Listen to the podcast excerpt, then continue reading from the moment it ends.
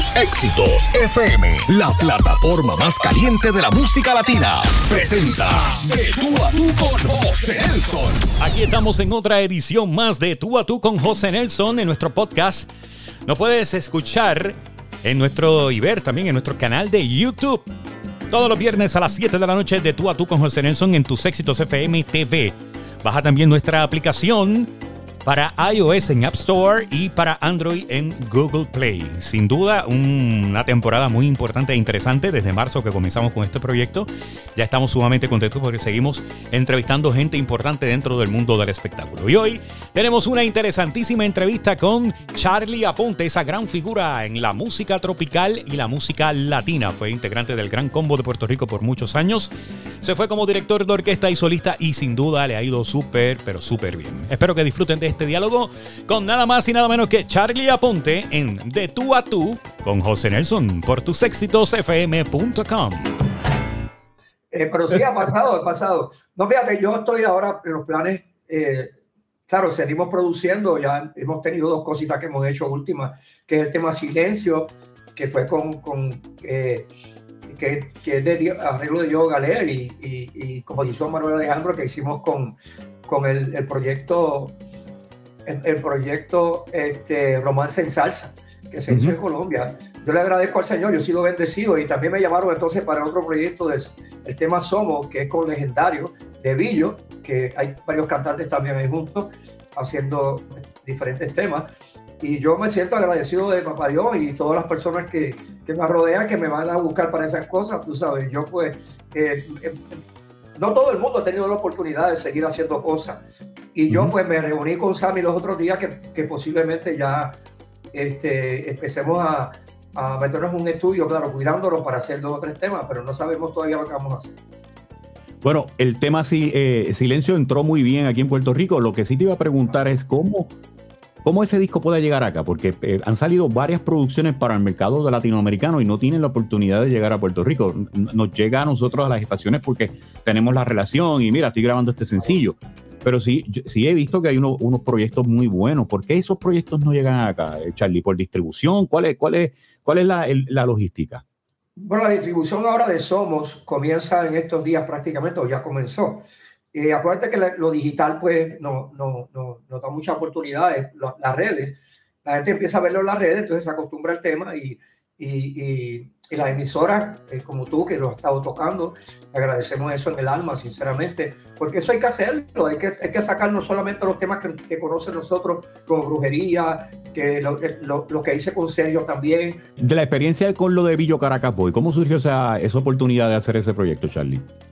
Mira, lo que pasa es que yo soy medio presentado, como digo yo. Entonces yo, yo, yo la, la música de Billo, José Nelson, tú no tienes ni idea de cómo, cómo yo estoy influenciado por esa música. Era lo que escuchábamos en aquella época. En los bailes de marquesina que se daban en Puerto Rico, era, era el Papacandito y, y el disco de, de, de, de, Billo, todo lo que cantaba Felipe Pirela y Cheo García los mosaicos, los mosaicos en aquella época. Pues yo me crié con esos mosaicos cuando tenía 10, 12, 13, 14 años. Yo estaba cantando con el primo mío. Que, que desengaño tan hondo, que desconsuelo. Tuve ganas de echarme eso en una guitarra. Mi primo acompañándome y mi hermano también tocaba guitarra y mi, otro hermano y mi hermano, mis dos hermanos también, mi, eh, hermano Paco y mi, hermana Cato también cantaba. Y mi filho también cantaba, la otra. Éramos cinco en la familia que cantaban, ¿no? Más mi primo, seis. Entonces nos pasábamos, yo me pasaba con ellos y de arriba abajo. Y entonces me, me montaban en un Volkswagen de, del esposo de, de mi hermana eh, para la cajetera de Cabo de Río Piedra a escuchar música en el del campo, eh, en, el, en el del campo, en el Toledo, eh, uh -huh. en todos esos clubes. O sea, yo me quería con toda esa música.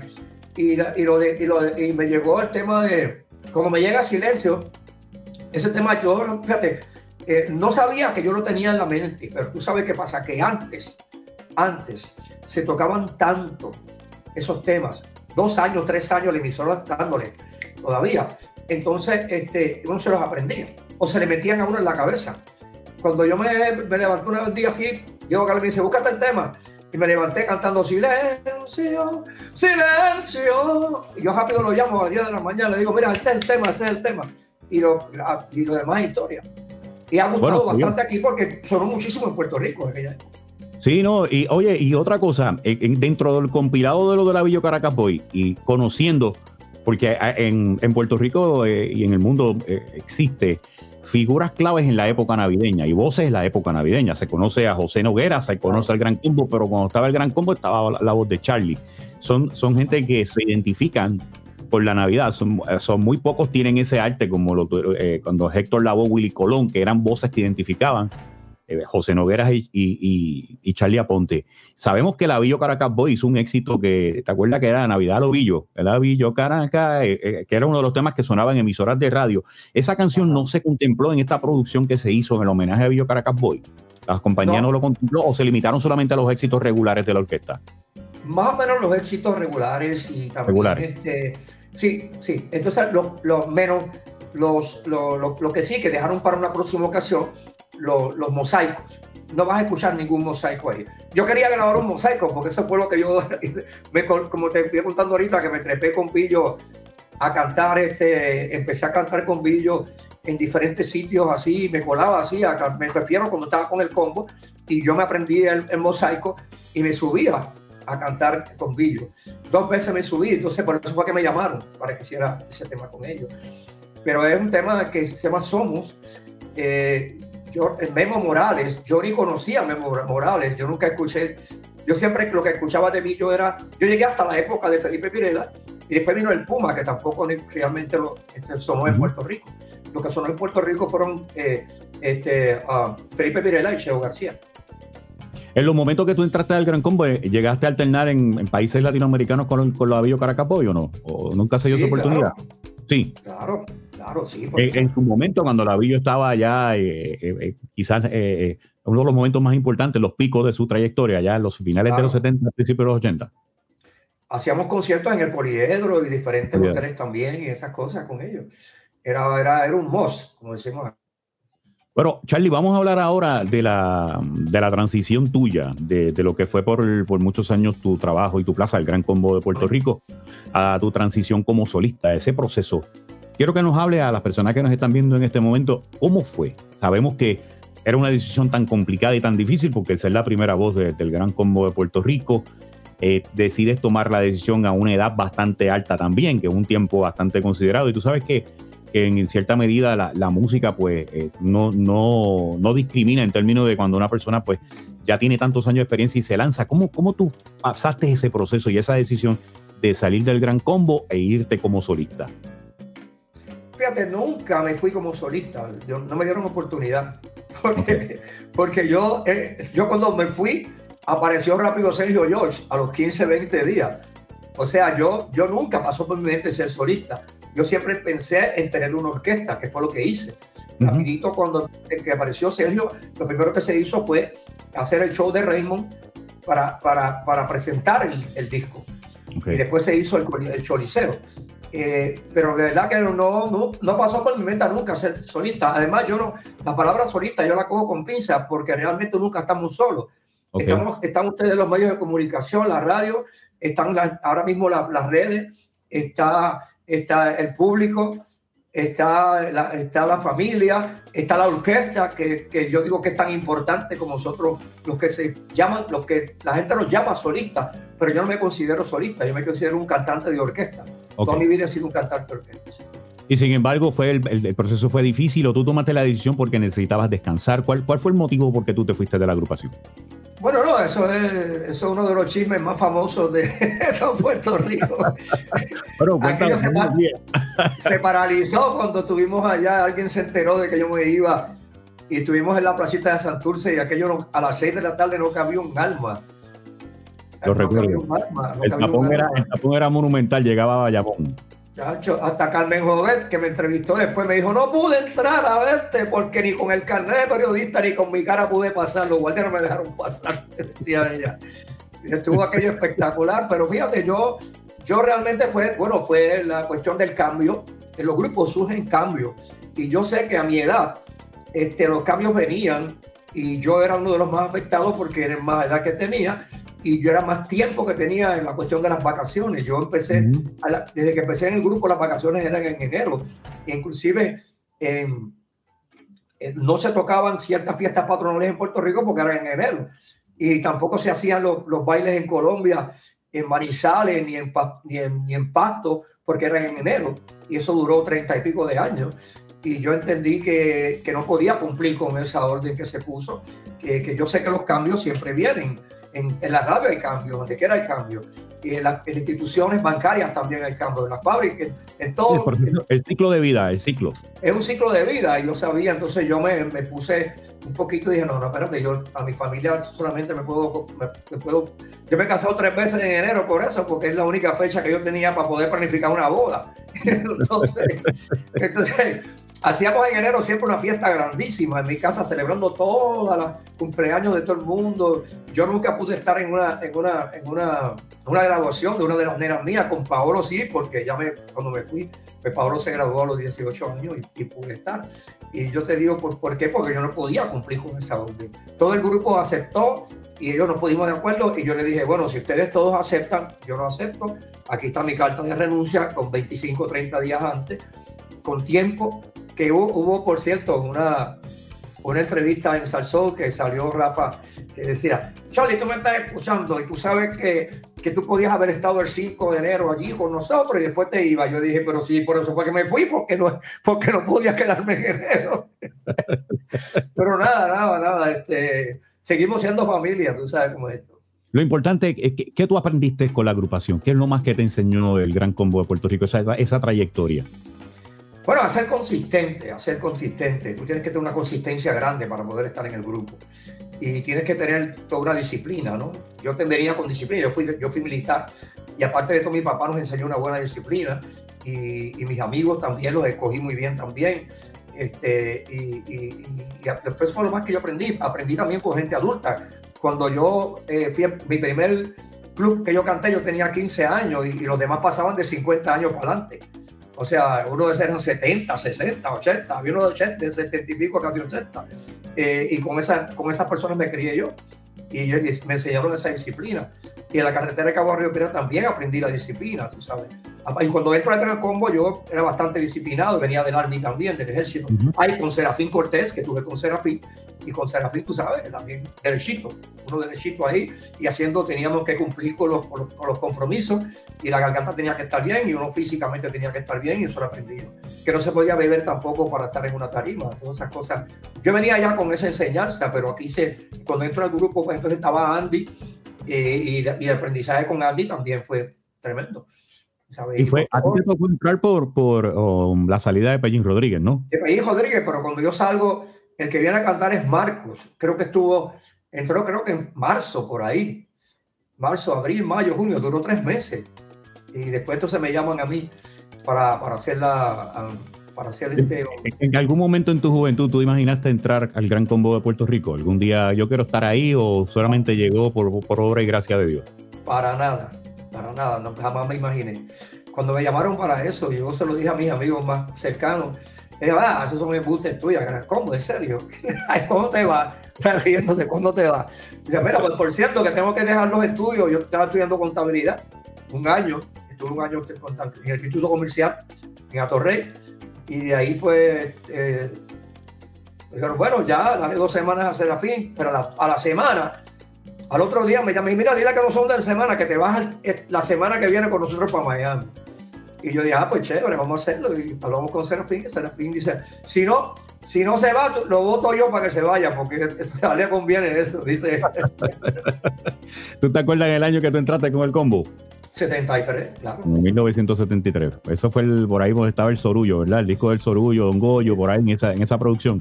Exacto, pero no, sí. en la próxima producción, que fue la número 5, que, se hizo, que se hizo el, los temas eh, Si no me dan de beber lloro y estas cosas. Y, no, Charlie, ¿quién ha sido de, de, de, inspiración para ti para, para entrar al mundo de, de, que te ayudaron, ¿no? En términos de tu dominio y tu arte para, para hacer las canciones de música navideña, porque se identifica la Navidad, se identifica con, con tu voz también. Y quiero hablar de eso, ¿no? Porque son muchos los éxitos que aires navideños ahora en, tu producción con tu orquesta, los éxitos con el Gran Combo, eh, No hay cama para tanta gente, bueno, toda, toda esta trayectoria. Que, pero ¿qué te inspiró a ti para, para entrar en esta buena dinámica de, de, hacer canciones para la Navidad? Mira, yo siempre me sentía extraño porque cuando yo me metí a un estudio a grabar la Loma Tamarindo, yo sentí una pasión tan grande por esa música y yo no sabía de dónde venía esa, esa vena. Y después me enteré un día que me pongo a hablar con mi papá y le digo, a cantar un tema que decía, yo tengo en la serranía una finca muy bien sembrada. Eso, lo cantó un pedacito de eso y me dice, esa cosa que tú tienes, yo te las voy a quitar con el trabajo que hago, con el dinero, con el dinero que hago allá en el cañaveral. Me dijo esa, esa frase y yo me quedé. Entonces me di cuenta que era que papi eh, le gustaba la décima y mami, cuando a mí me tocó cantar las cadenas, cuando se fue Andy, le digo, mira mami, las, estas son las cadenas que yo contaba. Las cantaba mi madre cuando lavaba y le pregunto, mami, ¿de verdad que tú lavabas ropa cuando hacían eso? Porque mami cantaba las cadenas. Y me dice, sí, mira, sí, cantábamos esas, cantábamos, cantábamos estas canciones. Y yo tengo una que dice, estas son las cadenas del tiempo España, con aires navideños de la montaña. Y le pregunto entonces a los que, bueno, a Andy que había cantado esa canción, yo teníamos comunicación, aunque ya, no, ya, ya, ya, este, y yo le, yo le decía, eh, no estaba en cómo se había ido ya, y por como quiera nos, nos, llevábamos. Le digo, Andy, este verso que, que, que, mi mamá me dio un verso, y me dice, no, yo no, eso yo no lo sabía. O sea, nadie sabía que ese verso existía, eso, eso lo sacó ella. Entonces yo, yo me di cuenta que eso en mis venas, por la emoción que yo sentía cuando canto esa, esa entonces me, me unía eh, a Arturito Santiago, que por cierto, que espero que se mejore, que está, está padeciendo el virus en estos días, pero ya está estable, ya está estable, lo están tratando unos medicamentos y un abrazo allá, este, Arturito, a todos los que, a todos los amigos que, lo adoramos y lo queremos un montón. Eh, pues Arturito fue una de las personas que me trajo entonces a yo a sentarme a, escribir décima. Yo escribo décima, tengo un tema, tengo varios temas que he escrito. Eh, le escribí unos versos a, he escrito varios versos y me siento a escribir cada vez. Y eso es por Arturito Santiago. ¿Y tú has pensado hacer una producción de, de, décima de trova puertorriqueña? ¿No lo has tenido en mente? Pues tú estás haciendo todo, estás tocando todas, todas las esquinas y eso ahora que tienes la oportunidad para hacerlo, ¿lo has pensado? Sí, lo que pasa es que como ahora no, el álbum no existe, el CD se ha desaparecido y todo es redes, pues ahora es un poco más difícil eh, sacar el, el, CD. Yo tengo CD de los, del último que hice, otro, otro proyecto que fue para mi gente y uh -huh. tengo, tengo un par de cajas ahí, pero como quiera que sea, eso se vendió, los codiscos el encargado. Entonces, pero, pero yo, como ya no se trabaja con eso, se está tra trabajando más en las redes y se, se, graban varios temas y se saca un tema cada seis meses, más o menos. Uh -huh. Y es lo que he aprendido sobre, sobre el negocio ahora. Y yo, pues, me hubiese gustado hacer una producción completa, pero no, no creo. Por eso vamos a hacer temitas así, como hice con, con, con, con aires navideños, que lo hicimos en, en, el, en, en Pa' Mi Gente. Pero sin embargo, cuando hay una invitación, pues tú estás, pre, estás disponible para participar, ¿no? Si te invitara eh, personas que se dedican en esa, en esa esquina de la música. Claro, claro. Si me, invitan a hacer, sí, si me invitan a cantar un tema con, por ejemplo, con, con diferentes este, este, exponentes de esa música que hay en Puerto Rico, claro que lo voy a hacer. Claro, claro. Bueno, vamos a hablar ahora de, de, en el plano personal, Charlie, ya que no está viajando tanto, ¿tú cocinas? ¿Estás haciendo cocina? ¿Está, ¿qué, eh, qué, cuál es tu hobby favorito? Aparte del pastrami que nos comemos. La cocina, la cocina, la cocina. Que por cierto, hice un video con un pernil bien chévere, y con el, el, el, pero el video está editado, ¿verdad? Uh -huh. Eso se edita, eso no se pone directo. Entonces, ya tú sabes que la Comay, alguien lo puso en la red y la Comay cogió el video y lo puso y dijeron que yo había, porque yo, yo toqué al perro en una y cojo un ajo, pero de ahí para abajo, entonces él dijo que yo había adobado el pernil completo con pelo de pejo, que sí. hay que dejarlo porque ese, eso es su forma de buscarse los billetes, tú sabes, y si él puede exagerar las cosas, pues está bien que lo haga. Pero tú cocinas eh, eh, también eh, eh, plato criollo, eres de Caguas, o sea, o sea que tiene que tener la esquina del, del, del, de lo criollo. Ah, no, garbanzos con patitas, arroz, arroz, este, arroz guisado, con arroz con salchicha, este, perniles, como te dije. Hacemos este, eh, los guisos, como te dije, lo, lo, lo, me, me, encanta hacerlo. Eh, ¿Qué más yo he hecho? Yo, entonces he hecho ensalada de papa, una cosa especial que yo hago con un invento con un poquito de vinagre y un poquito, y un poquito de sal de apio y esas cosas. Y, sí, sí, me, encanta, me encanta la cocina. Charlie, vamos a hablar ahora de. Y los, ah, otro, otro, y los botes, y los botes. Bueno, eh, está mucho tiempo en el agua, en la, en la playa, está mucho tiempo. Es como único, yo no puedo, y no salgo ni, ni viernes, ni sábado, ni domingo. Yo salgo simplemente los días en semana con un capitán amigo mío, nos, vamos por ahí para abajo, nos vamos, nos vamos en una pequeña que yo tengo en, en, en, en Puerto Jobo, allá en, en, en, Guayama. En Guayama. Allá nos montamos en la lancha pequeña y, y vamos a buscar picuillas por allí, vamos a, al barco, allí a la isla de barco, allá nos vamos. Eh, entonces, pero entonces en Fajardo tengo uno poquito más grande, pues con dos motores, porque, una, porque, porque para esa área hace falta para ir a Culebrita, por cierto, y fui a Islas Vírgenes en la lancha, inclusive con el capitán. El mantenimiento, está difícil, está, está, está, no, está Es una persona que se encarga. Sí. Es una persona que se encarga. Oye, ¿y por qué te gusta ir a la playa día en semana? Quizás por la tranquilidad, no hay mucho, no. mucho bullicio. Bueno, es el bullicio de hoy en día. Acuérdate que hoy no se puede estar mucho en las playas y tampoco. Pero por lo regular, sin pandemia, ¿tú irías los fines de semana o vas día en semana como quieras? Casi siempre, quizás un sábado por la tarde, pero el domingo no, ya bajamos los domingos temprano. Porque realmente el, el tapón que se forma en esa área es, es el área de Luquillo. Uh -huh. Aunque la lancha esté en Fajardo, pero está ahí mismo al ladito. O sea, pero sí, me gusta mucho esa área, me encanta Salinas. Yo, yo estoy yendo a Salinas y a Guayama Uf, hace 40 años que yo estoy yendo a, a, a pescar allá y todas esas cosas. ¿Cómo, ¿Cómo, tú encuentras todavía, a pesar del asunto esto del calentamiento global, eh, eh, las playas nuestras están, los corales están bien, la pesca se considera bien? ¿Aquí se protege bastante el agua o, o, o lo que vemos el desorden en las orillas en realidad? No, lo que pasó fue con, con, con María. María cambió todas las orillas. Aquí, por cierto, sí. había un bote que vino de eso de los eh, que se dedican a eso, de los Coast Guard, no es la otra palabra, que se dedican a los océanos, a bregar con, con, los cambios que han habido y se han encontrado con unos cambios. Y ahora con los temblores, pues hay unos, uno, hay, hay, un, por ejemplo, en, en el área de, de Guánica, se formó esta grieta dentro del mar, o sea, dentro de la laguna, bien fuerte del agua, se abrió, la, se abrió el, fondo del, de, de, del, mar ahí. Eh, toda entonces ahora muchas playas con María están mucha arena, entonces tapó ciertos sitios y, también este, ahora mismo eh, en Ocean Park, que tú sabes que está dando la ola duro, duro en esa parte y, y se piensa que eso va a desaparecer ahí. Sí, imagínate, y, eso con el calentamiento global también se erosiona toda tiene la que ver, tiene que ver, tiene que tiene ver. que ver mucho. Lo importante, María, es que, sí, sí, María, y lo importante es que debemos que conservar también nuestro planeta y las personas no lo toman mucho en consideración y no lo toman. A mí, a mí lo que me duele es cada vez que yo voy y veo una bolsa de basura o veo latas en el agua y yo digo, ¿qué le cuesta? Llevas para tu casa, si échala en el carro, una bolsa, por favor, llévatela, vamos a, vamos a cooperar, esto es sencillo. Ah, he visto también gente que lleva bolsas de basura y la amarra y la deja en el sitio. pues si la recogiste, monta en el carro y déjatela. pues para que no digan, ah, mira, que yo, eso, no, yo la, yo la guardo, yo no la voto, pero la dejo ahí. Cuando yo voy con careta a veces a ver el fondo y me gusta mucho. Yo, yo antes, yo antes este, con alpones hacía pescar, pero ya no lo hago porque pero, pero yo veía mucha lata y yo digo, una lata, por favor. Yo luego que las recojo y donde quiera que voy, si voy a, a, los islotes que hay por allí, por, en el área de Guayama y Salinas, en Caribe y todo eso, siempre que voy, veo una, la recojo y me la, me la llevo en unas bolsas en, en, la lancha para eso, porque realmente hay que, eso, eso es lo que le vamos a dejar a los nietos y a las próximas generaciones, ¿sabes? Y eso hace mucho daño. Y las bolsas también, las tortugas, como la bolsa esa que tú echas, por ejemplo, de, de ellas se creen que son agua vivas y se las tragan y se, se mueren.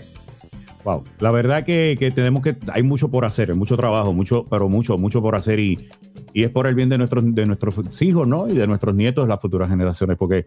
Pero también, mí... José Nelson, hay gente responsable también, hay sí, mucha sí, gente, sí. no podemos decir todo, yo he visto mucha gente que sí, que son como nosotros más o menos, y nos reunimos un grupo y vamos y recogemos lo que haya que recoger. Y ya. inclusive ya hay organizaciones que se dedican en, en, barcazas a alrededor del mundo a tomar en consideración ¿no? los plásticos y recoger todos estos tipos de desechos y bolsas de basura y por lo menos los lo van reciclando para otro tipo de, de, de, artículos. Así que, pero hay, hay mucho por hacer. Charlie, vamos a hablar ahora de la experiencia tuya con Bobby Valentín en aquella producción de Vamos a la cárcel, pero sabes que Bobby, pues eh, eh, en los 70 hizo la producción en vivo desde la cárcel con volumen 1, volumen 2. Entonces, eh, para los 90, principios, finales de los 90, por ahí más o menos, el 2000, principios de la década del 2000, él vuelve nuevamente a la penitenciaría estatal de Río Piedra en aquel entonces cuando estaba.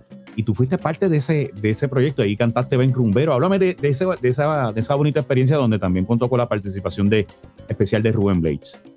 Tú sabes que Bobby, en los discos, la boda de ella, todos esos discos, el coro lo hago yo.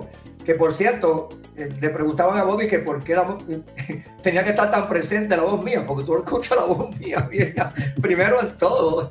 Entonces, yo estuve agradecido de Bobby que me dio la oportunidad de hacer los coros, especialmente yo soy un admirador del bajo, o sea, me refiero a la forma que toca el bajo, y aparte, a mí me, yo, yo cuando iba Alguien me dijo que aprendiera a tocar guitarra y yo quería aprender a tocar bajo. Entonces me dice un maestro de música, me dice, no, no, no aprendas bajo, aprende piano eh, y guitarra, que eso es, que eso es clave sol, eh, no es clave fa. Eh, ahí, me, ahí me envolví con eso y no, no, me puse a estudiar el bajo.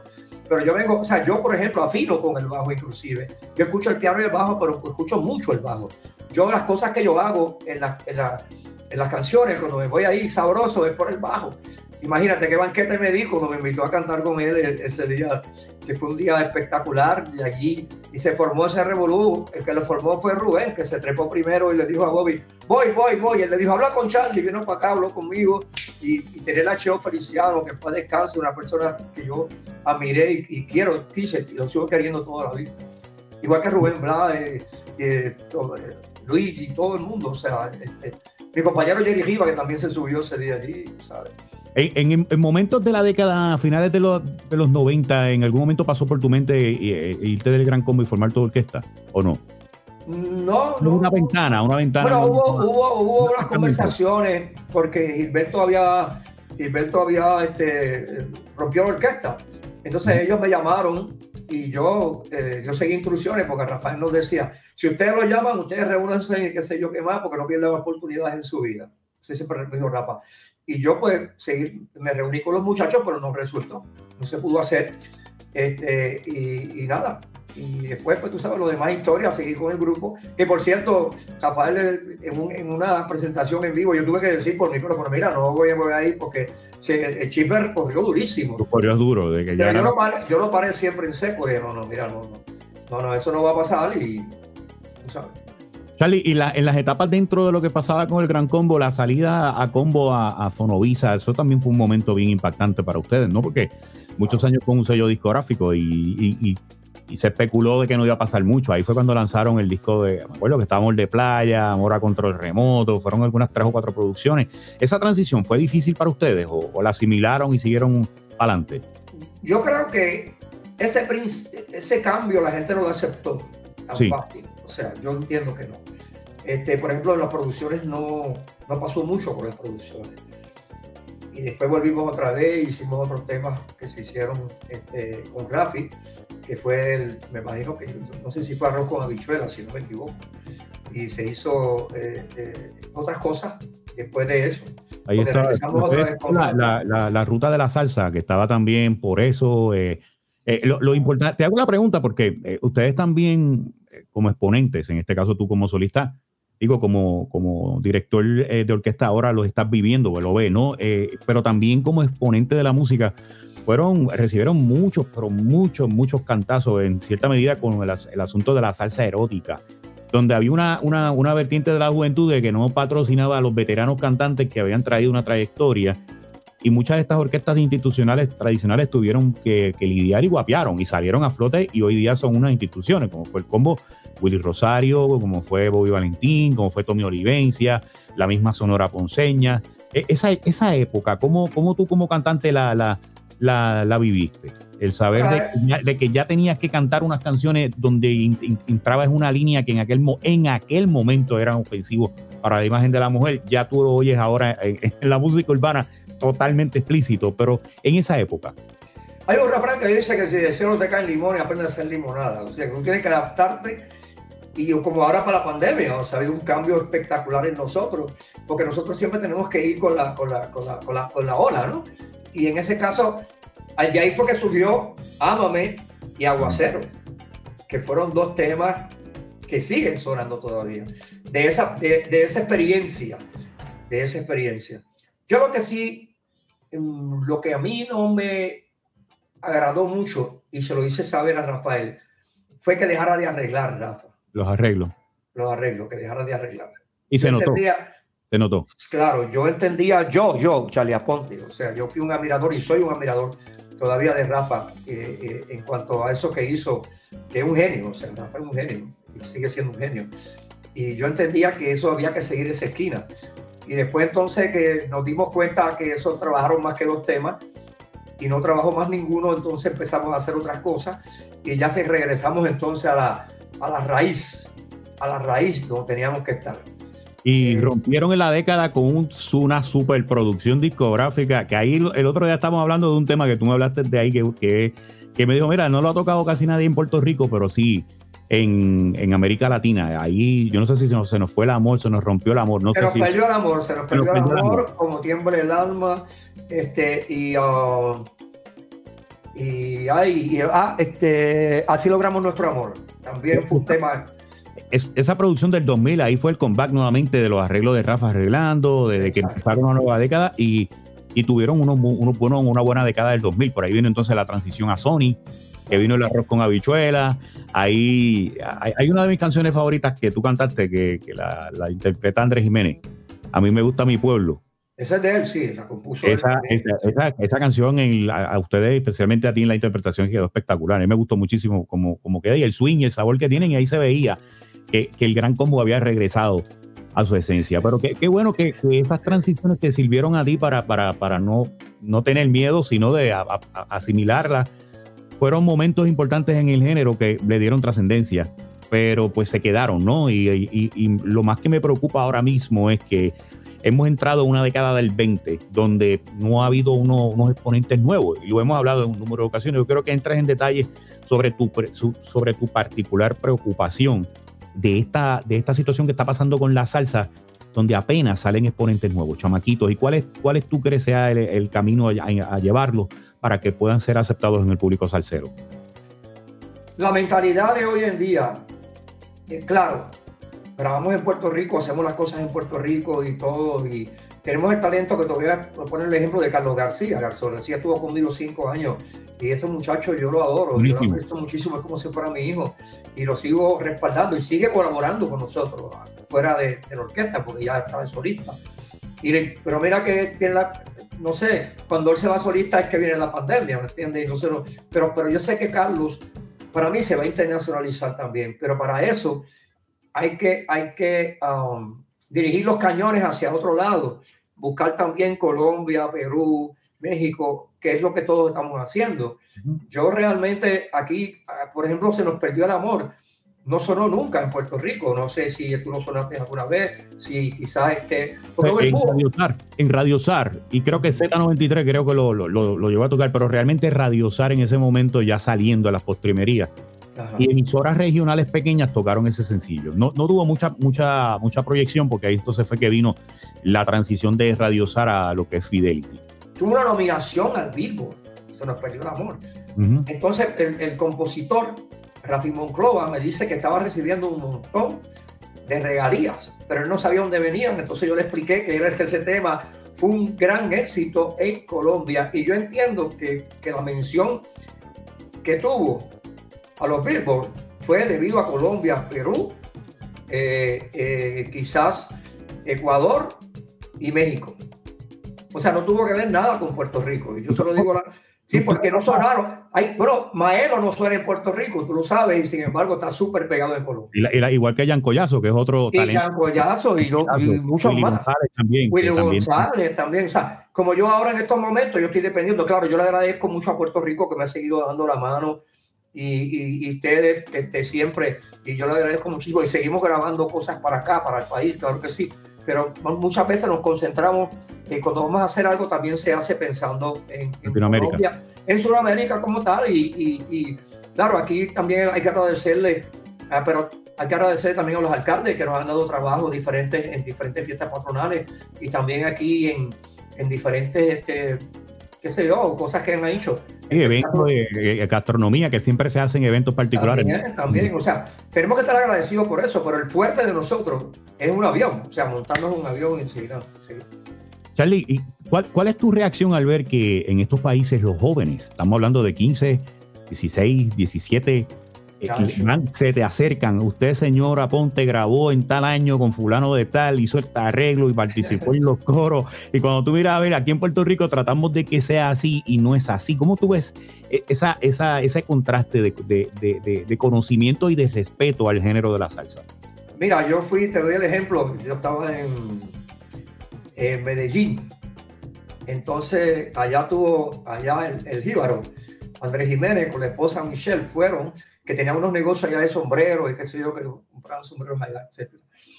Y yo, pues, estuvieron allí. Entonces, ¿qué pasa? Que yo estaba, yo estaba con Jan Collazo en el mismo hotel. En Monte, Jan Collazo estaba en otro hotel y yo estaba en otro. ¿Qué pasa? Que la, la emisora que nos llevó allá, este, pues tenía en el show, era un, había que hacer una, una presentación. Llegó una limusina con diferentes eh, jóvenes y una, una limusina, pero en Guagua, la grande esa. Entonces, ellos venían a visitarnos a, a, a en el hotel y a mí también al hotel para recibir. Entonces, Michelle, ah, estaba, estaba porque eso fue en el, en, el, en el lobby abajo del hotel y había como un balcón. Ahí estaba Michelle esperando que llegaran las viejitas a saludar a Charlie Aponte. yo sé que van a venir un montón de viejitas a saludarte acá, que es cierto. Y cuando llegaron esas muchachas jóvenes, jóvenes, pero jóvenes con sus mamás también, pero entonces las nenas y un montón de, de, muchachos jóvenes, todos, que eran de 20 para arriba, o quizás 18 también. Vienen a ver a, a Bad Bunny, a Osuna. Exacto, exacto, iban a ver a Charlie Aponte, el viejito Charlie Aponte. Entonces, ella, ella empezó a llorar. Michelle se le salió las lágrimas y dice, wow, ¿sabes lo que dijo ella? Parece mentira que esto no pase en Puerto Rico. Y yo no, no, pero yo dije, pero fíjate, no te creas, pasa en Puerto Rico también, porque las patronales van la gente a saludarnos, con claro, diferentes edades, pero, pero allá hay mucha juventud, mucha juventud. La, la, óyeme, el, el, yo tengo como de, de, 70 mil a 100 mil personas que entran a la página prácticamente. Y de eso, el por ciento, un 60, 70% son menores de 30 años. O sea, que son fanáticos de la salsa. Son fanáticos, fanáticos. Latinoamérica, principalmente, en Sudamérica. Que por cierto, yo me encontré un muchacho joven en el aeropuerto cuando me, como me fui del, del combo. Me encontré como al año, un año, algo, qué sé yo, una gira en Panamá. Entonces, pues, este, eh, está en el aeropuerto y él se me acerca. Eh, ¿Usted Charlie Aponte? Eh, sí, como no, un placer, hermano. Este, quiero una foto con usted. Ah, pues chévere, se tomó la foto y, sabe, y se sabe una cosa que ahora que te estoy empezando a perdonar que te hayas ido de gran cuerpo. no me, no me un año no me a perdonar todavía. Y pasó con mucha gente. Y yo, inclusive, o sea, yo realmente son cosas que uno tiene que hacer. Yo, yo, no hice nada en contra de nadie y lo hice legalmente, lo hice con todo el tiempo, como te expliqué ahorita sobre la entrevista. Que, uh, este, yo me sorprendí porque dije, pero ven acá. Y un amigo me dice, pero ven acá, tú leíste la carta y todo. Él no ha abierto la carta todavía. Y dije, bueno, no sé, quién sabe. No, no, no, pero todo eso, eso es parte del pasado y y yo te digo una cosa, yo vivo agradecido del Congo toda la vida y todavía me sigue identificando.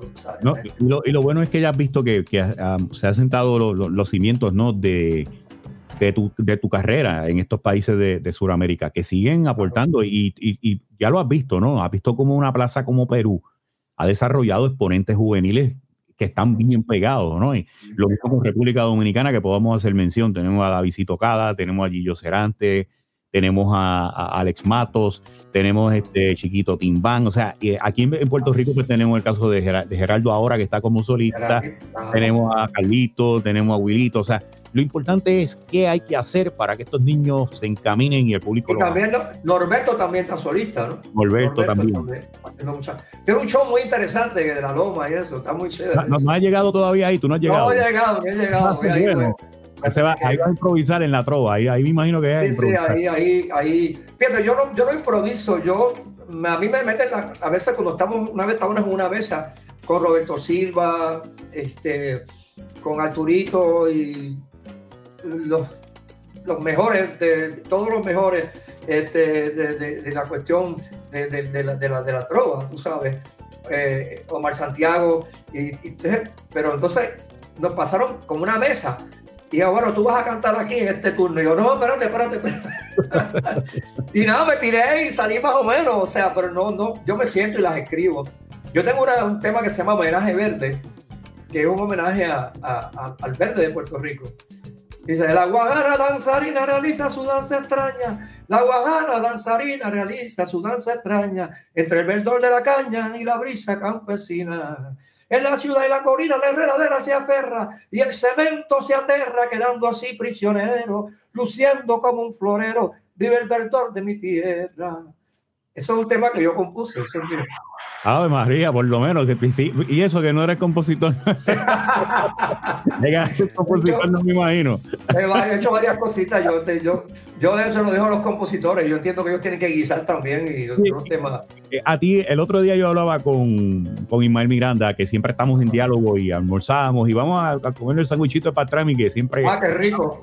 Pues tenemos que hacerlo ya, ya mismo, esta semana que viene, no te olvides. Saludos a José, nuestro amigo del Deli, que siempre me dice: tráeme más artistas Charlie, que ya Charlie viene cada rato a buscar el sangre pastrano y se queda aquí un rato. Sí, oficial. Pues estábamos hablando de que él me dice, mira, Negrito, yo, yo, tengo tantas canciones que yo no sé si yo canto esa canción. ¿A ti te ha pasado eso? O sea, que, que se te, que tú no recuerdes canciones y si, y si pasa que, que, que recuerde, tenga que buscarla y volverla a escuchar para poder, poder cantarla en presentaciones ya que en estos países de Latinoamérica no son los mismos éxitos que suenan aquí en Puerto Rico y te los tienes que volver a aprender.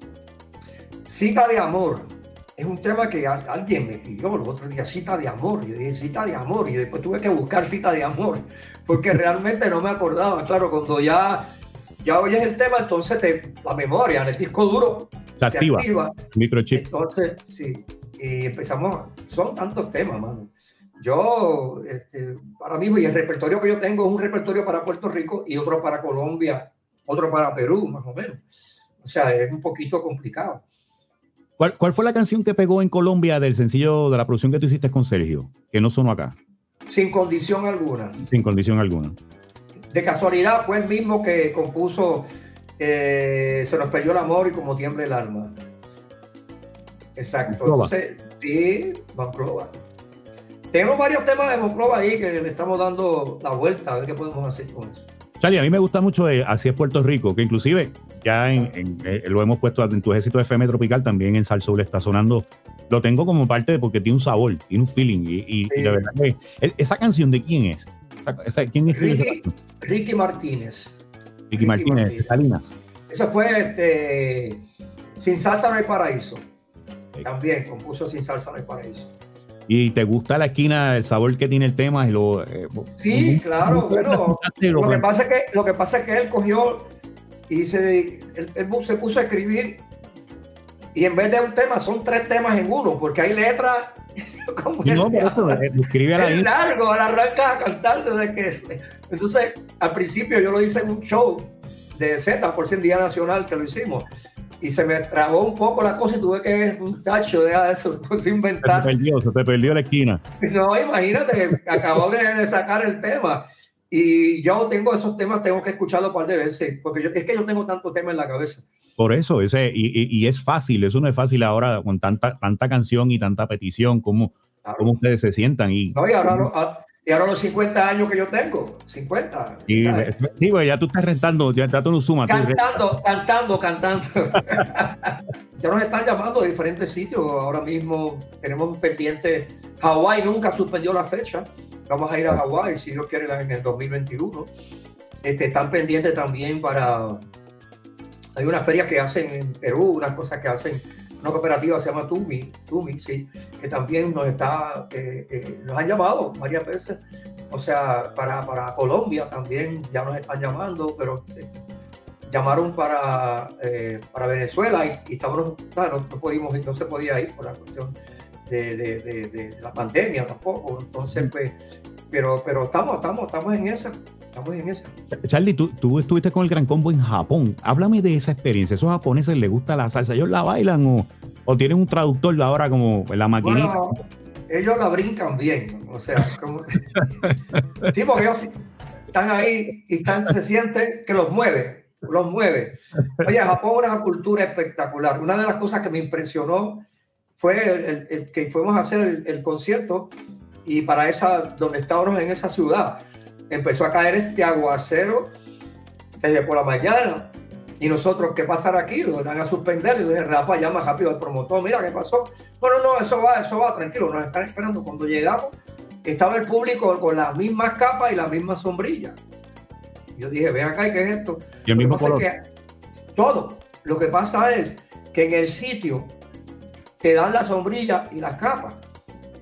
Y hay un como un compartimiento donde las sombrillas van puestas aquí, las capas van encima de algo, tú coges tu capa, te sientas y entonces no hay nadie, ni un guardia allí, ni nada, esperando que tú la devuelvas. Tú vean, cuando sales, pones la sombrilla ahí, pones la capa y se va. Imagínate si... igualito que aquí, ahí. hazlo, hazlo. No por nada, pero no te eso, es un poco peligroso darle una sombrilla a alguien que en no el viejo nada más, en el viejo. Pero, se le olvida, quizás te lo olvida, se, se te va a olvidar. Después cuando dicen, ah, perdona, nadie me la pidió, yo me la llevé, pero Exacto, esa, disciplina de Japón, eh, eh, me, yo vi el video y he visto unos no, y, y, no solamente, y la, la, el adelanto, la tecnología es espectacular. O sea, cuando fuimos esa vez a Japón, ya las antenas era algo normal. Y también había otra tecnología que yo me quedé loco, que era, yo me di cuenta que cuando yo pasaba las esquinas, una luz, había un pajarito pitando todo el tiempo. Y decía, oye, pero, qué casualidad que en todas las luces hay un pajarito, pero el mismo son mismo, pero un cantillo de un pájaro. Y yo pregunté y me dijo la guía de nosotros que nos llegó, me dice, no, no, es que en la luz se activa el canto de un ave para que los ciegos sepan que pueden cruzar. O sea, lo que es que, que te está avisando que piensan en eso, o sea, las personas no videntes, que para que entonces ellos escuchan el canto. Ah, otra cosa, allí caminan, caminan en bonche, cruzan 20 personas y las mismas 20 cruzan la próxima luz, porque se paran a la vez. En es una cosa es increíble. Entonces nosotros íbamos a cruzar sin que nadie nos avisara. Y yo, no, no, no, la guía, no nos cruces porque te meten preso. Ahí hay una cámara que te está grabando y te van a buscar a donde sea. Sí, ese es el famoso cruce de, de Tokio, ¿no? De Tokio, que, que, sale en película, que de momento entra una manada. Arranca todo el mundo, exacto. Y mientras todo el mundo está cruzando, hay otra línea de vehículos por otro lado transitando. Sí, exacto. Eh, claro, había, no había la gente que uno esperaba muchas veces, porque acuérdate que eso, eso, era comenzando la música de salsa allá en Japón. Pero sí, la gente quedaba contentísima y los promotores volvían a llevarnos, así que, que estaban bien.